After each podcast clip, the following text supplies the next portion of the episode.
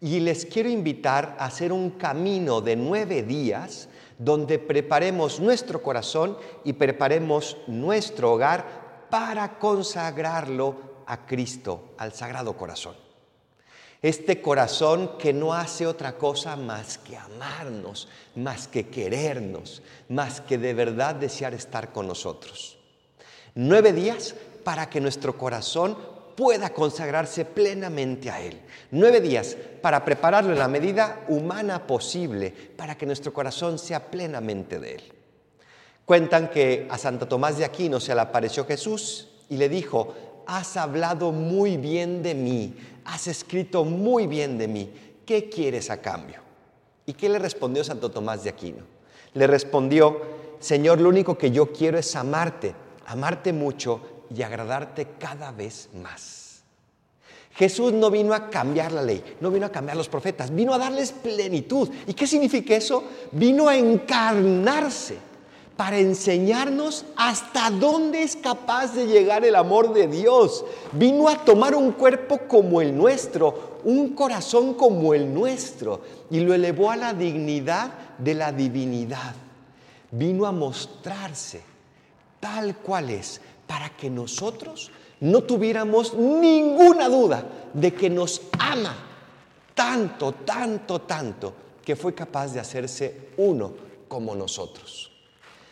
Cuando el hombre se da cuenta de verdad del nivel del amor de Dios, cuando el hombre se da cuenta de verdad de todo lo que Dios lo ama, no puede sino querer amarlo. Necesita amarlo. Surge de su corazón un deseo gigante de amarlo. Por eso el profeta Elías decía que el Señor era capaz de cambiar los corazones. Porque la única fuerza que puede cambiar un corazón es el amor.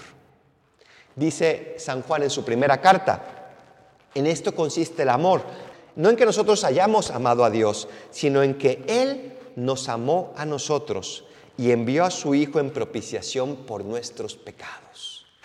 Cuando el hombre se da cuenta de que Cristo vino al mundo por amor a nosotros, de que dio ese primer paso, no puede sino responderle con amor.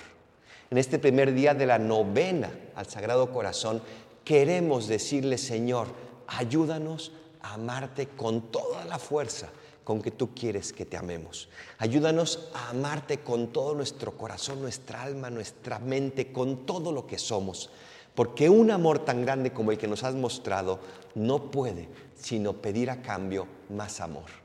Esa petición hermosa que le hizo el Sagrado Corazón a Santa Margarita María de la Coque, al menos tú ámame. Por eso queremos prepararlo para consagrar nuestro corazón a Dios. ¿Qué es consagrar nuestro corazón a Dios? A fin de cuentas es decirle, Señor, quiero que tú seas el centro de mi vida. Quiero que toda mi vida gire en torno a ti. Quiero que toda mi vida esté plenamente dedicada a ti. Porque tú has venido a mostrarnos esa plenitud del amor de Dios. En este día como propósito, te invito a buscar una imagen del Sagrado Corazón. Puede ser una estatua, puede ser un cuadro, puede ser una medalla, puede ser incluso una impresión que tú hagas que bajes del internet. Ve preparando esa imagen, porque el día del Sagrado Corazón, de este viernes en 8, vamos a realizar esa consagración de tu persona y de tu hogar al Sagrado Corazón donde le vamos a pedir que Él reine en nuestros corazones, que Él sea el centro de nuestros corazones. Vamos, por lo tanto, a ir dando estos nueve pasos para preparar nuestro corazón y nuestro hogar a recibirlo. Así sea.